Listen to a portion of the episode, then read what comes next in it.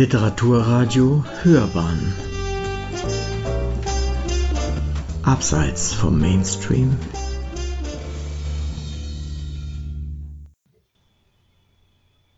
Kinder dieser Erde.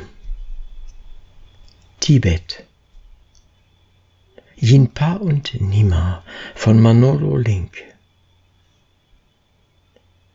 Yinpa stand mit seinem Bruder Nima auf dem Dorfplatz vor dem Heiligtum der Buddhisten. Im Hintergrund schienen die majestätischen Berge des Himalayas bis in den Himmel aufzuragen. Yinpa, der wusste, dass sein Name Geschenk bedeutete, hatte seinen Kopf liebevoll an den Kopf seines Bruders gelehnt. Schon als Babys stachen seine auffallend femininen Gesichtszüge hervor, Viele hielten ihn deshalb für ein Mädchen. Nima hatte seinen Namen erhalten, weil er an einem Sonntag geboren wurde. Die beiden Brüder waren nicht nur Geschwister, sondern auch die dicksten Freunde. In ihrem kleinen malerischen Ort liebten sie besonders die bunten Gebetsfahnen, die fröhlich im Wind flatterten. Die bunten Farben erfreuten die Menschen und gaben ihnen auch in schwierigen Zeiten immer wieder Hoffnung. Jinpa und Nima wussten nichts von einem entbehrungsreichen Leben. Sie wussten nichts von Fastfood, von Videospielen, Fernsehen und Gameboys.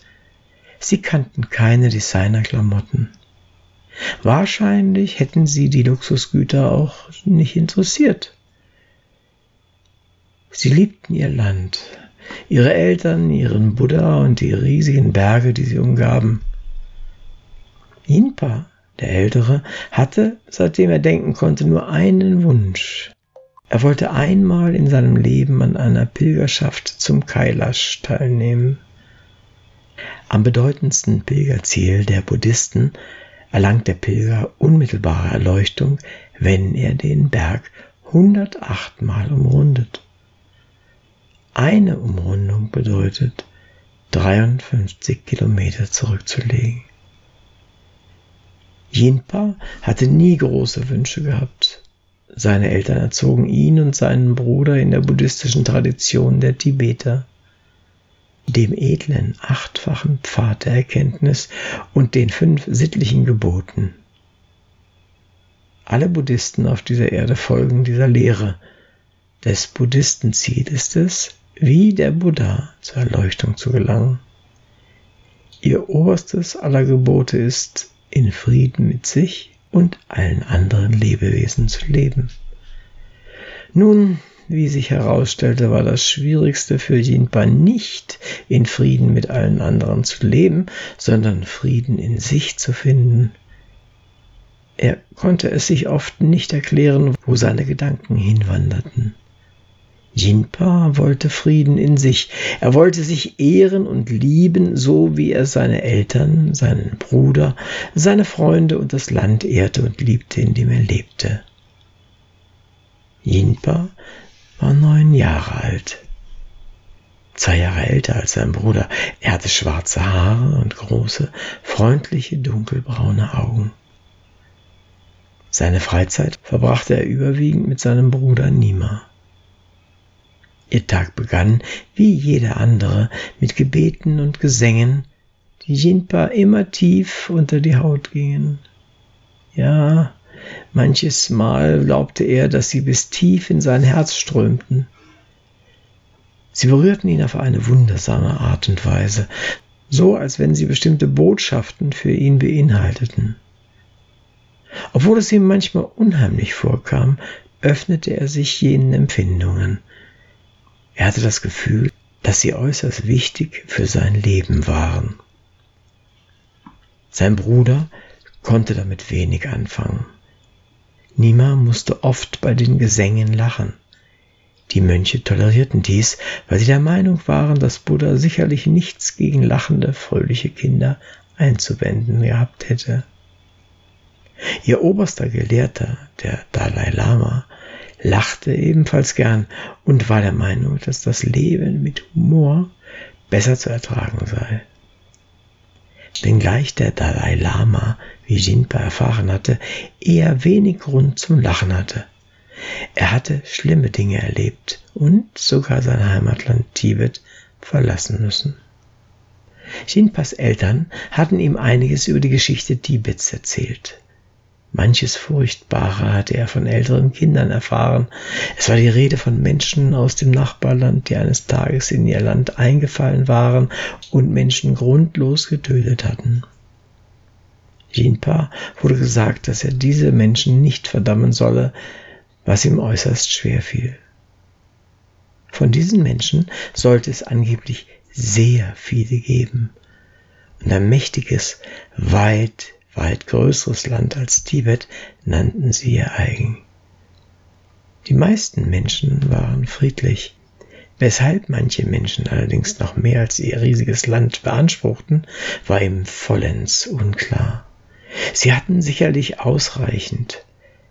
Jinpa verstand einiges nicht. Seine Eltern hatten ihm gesagt, dass er noch zu jung sei, um alles zu verstehen. Sie verstanden ebenfalls manches nicht. Shinpa liebte es, mit seinem Bruder und ihren Freunden übers Land zu rennen. Am meisten liebte er den Sonnenschein, der die Welt erleuchtete, und ebenso die Menschen, wie er glaubte. Kälte, heftige Stürme und Dunkelheiten mochte er nicht. Seitdem er denken konnte, fürchtete er sich vor der Dunkelheit, er brauchte, bevor er einschlief, zumindest ein kleines Licht in seinem Schlafzimmer, in dem er nahe an seinem Bruder schlief. Seine Mutter schaffte es meistens, ihm ein kleines Licht zu besorgen. Selbst wenn sie kein Geld für neue Kerzen hatten, sorgte sie für einen Lichtschein, auch wenn er noch so klein und unbedeutend war. Sie liebte ihre Kinder über alles und war dankbar, dass sie nach all den Unruhen im Land wieder ein einigermaßen normales Leben führen konnten, obwohl es nicht von Reichtum gesegnet war. Es waren schlimme Zeiten gewesen, als der Dalai Lama aus seinem eigenen Land fliehen musste. Weshalb Menschen in andere Länder einfallen und die Einheimischen töten, wusste sie nicht. Zumal ihre Landsleute friedliche Menschen waren, keinem etwas Schlechtes wünschten und dafür Sorge trugen, dass es den Leuten in der Dorfgemeinschaft gut ging. Wenn eine Familie weniger gut zu essen hatte, so sorgten die Nachbarn dafür, dass sie etwas bekamen. Sie teilten gerne, wie es ihr Glaube ihnen vermittelte. Jinpa war einer der eifrigsten beim Studieren der Heiligen Schriften. Er glaubte nicht nur, was er in ihnen las, er konnte die Worte und Botschaften mit seinem Gefühl verstehen. Sie fühlten sich stimmig an. Erklären konnte er jene eigentümlichen Gefühle nicht, doch das war ihm auch nicht wichtig. Seine Lehrer hatten ihm des Öfteren gesagt, dass es nicht für alles eine Erklärung gäbe. Manches könne der Mensch einfach nicht in Worte kleiden. Und genau das gefiel Jinpa. Je länger er darüber nachdachte, desto mehr mochte er es, dass selbst Erwachsene und Gelehrte nicht alles erklären konnten. Genau das bestätigte ihm, dass es noch unzählige Geheimnisse in der unendlichen Welt gab, von denen niemand etwas wusste. Jinpa schlich oft des Nachts aus dem Haus, um den Sternenhimmel zu beobachten. Jede kleinste Bewegung faszinierte ihn. Dort oben dachte er, ist unbegrenztes Leben. Dort oben steht nichts still. Genauso wenig wie auf der Erde. Alles befindet sich in ständigem Wandel und Wachstum. Sogar der Stamm eines riesigen Baumes. Es scheint zwar so, als wenn er sich nicht bewegen würde, doch in Wirklichkeit wächst dieser Baum stetig gen Himmel. Wenn auch langsam. Er hat ja schließlich keine Eile. Weshalb auch? Jinpa musste immer lachen, wenn er an die Geschichte seines Vaters dachte. Er hatte ihm erzählt, dass es in der westlichen Welt Menschen gab, die glaubten, keine Zeit zu haben. Darüber hatte er sich köstlich amüsiert, weil er gelernt hatte, dass Zeit überhaupt nicht existierte. Zeit war eine Erfindung der Menschen, weil sie ihnen angeblich Nutzen brächte. Welchen Nutzen wusste Jinpa nicht. Befiel die Variante, dass es keine Zeit gab. So brauchte er sich auch nicht zu beeilen oder sich abzuhetzen. Er hatte auch gehört, dass Menschen in westlichen Ländern starben, weil sie wegen Zeitmangel Stress fühlten, der ihren Blutdruck ansteigen ließ, was zu einem Schlaganfall oder zu einem Herzinfarkt führen konnte. Der Gedanke erschütterte ihn zutiefst. Jinpa tauschte sich gern mit seinen Mitschülern über die westliche Welt aus, über Amerika und Europa.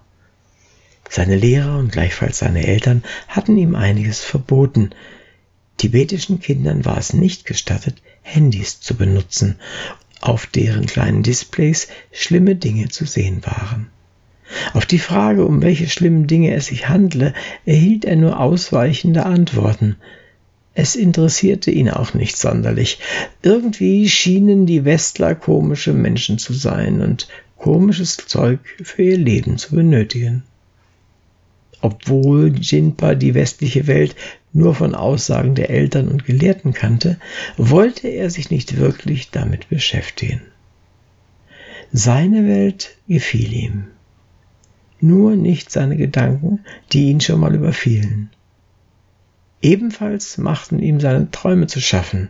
Seine Mutter hatte ihm zwar gesagt, er müsse sich nicht intensiv mit Träumen auseinandersetzen, doch bewegten sie Jinpa. Sie waren schließlich existent. Bilder, Gefühle, Ängste, Freuden, Farben, Menschen, Tiere und so weiter. Und Jinpa glaubte fest daran, dass, wenn etwas in seinen Träumen oder Fantasien erschien, es ebenfalls existierte oder seine Berechtigung hatte. Das Land, in dem sie lebten, war von riesigen Bergen umgeben. Es sollten sogar schon einige Menschen auf die höchsten Gipfel gestiegen sein. Jinpa konnte sich das zwar nicht vorstellen, doch seine Eltern sagten ihm immer die Wahrheit. Davon war er überzeugt. Sein Ziel war es nicht, auf die Gipfel der Berge zu steigen. Er hatte gehört, dass manche die Berge bezwingen würden, wenn sie die Gipfel erreichten. Niemand konnte Berge bezwingen. Allein der Gedanke daran belustigte ihn.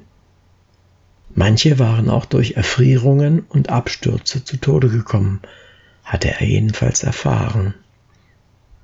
Jinpa wollte die Berge umrunden, sie ehren, huldigen und ihnen Demut erweisen.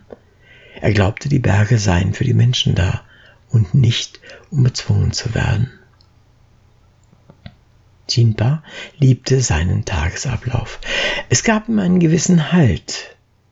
Er liebte den Rhythmus, der aus Beten, Singen, Studium, Essen, Sport, Freizeit und Schlafen bestand.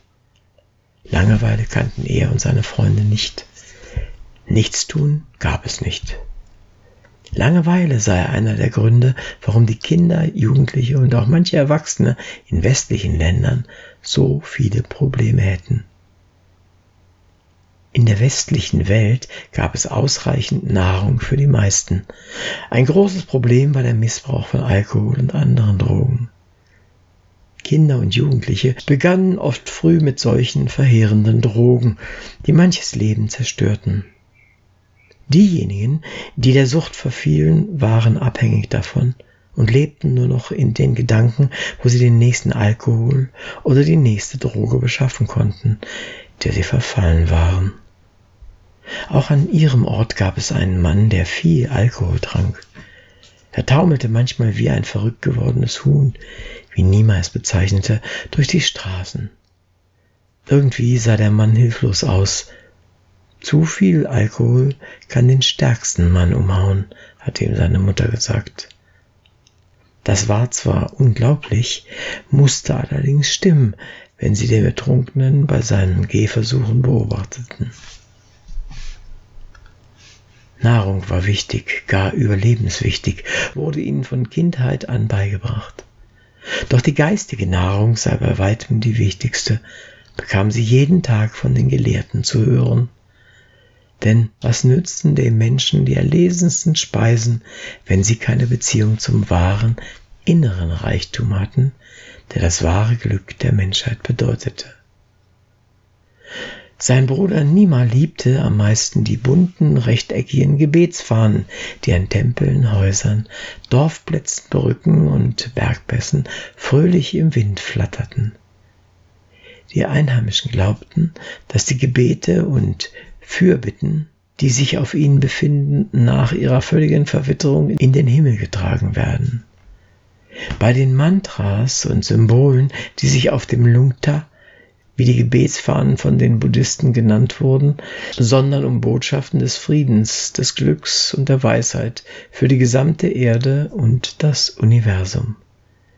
Die Verwitterung der Fahnen wird bei den Gläubigen an einem positiven Sinn gesehen, weil der Wind die Gebete über die gesamte Erde und ins Universum verteilt. Zum tibetischen Neujahrsfest werden sie oft durch neue ersetzt. Auf traditionelle Art werden die Fahnenreste verbrannt und nicht einfach nur entsorgt. Jinpa faszinierte die besondere Anordnung der Farben, die die Elemente der Natur symbolisierten. Von links nach rechts werden die Gebetsfahnen in Blau, Weiß, Rot, Grün und Gelb angeordnet. Dabei steht Blau für Himmel, Weiß für Luft, Rot für Feuer, Grün für Wasser und Gelb verkörpert die Erde. Die fünf Elemente, wie sollte es auch anders sein, tragen zum Gleichgewicht und der Heilung von Erkrankungen bei, wie es die traditionelle tibetische Medizin vermittelt. Natürlich dürfen die mythischen Wesen Tiger, Schneelöwe und Garuda und der Drache, die zu heilenden Wirkungen beitragen, nicht fehlen. Dabei symbolisiert der Tiger Holz oder Luft, der Schneelöwe die Erde, der Göttervogel Garuda das Feuer und der Drache das Wasser. Der Glaube, die Religion und die damit verbundenen täglichen Rituale bestimmten das ausgeführte Leben von Jinpa, Nima und ihren Eltern und auch dem gesamten Ort. Jinpa wollte und konnte sich kein anderes erfüllteres Leben vorstellen. Er lebte seinen Glauben, den er schon in jungen Jahren verinnerlicht hatte. Für ihn war Glaube Liebe, nichts als Liebe und genau diese Liebe wollte er leben und an andere weitergeben. Das war der Sinn des Lebens und auch seines Glaubens. Die existierende immerwährende, universelle Liebe zu verwirklichen.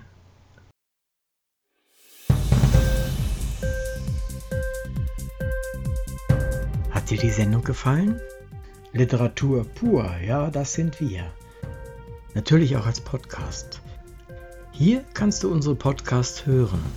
Anchor, Spotify, Apple Podcast, iTunes, Google Podcasts, radio.de und viele andere mehr.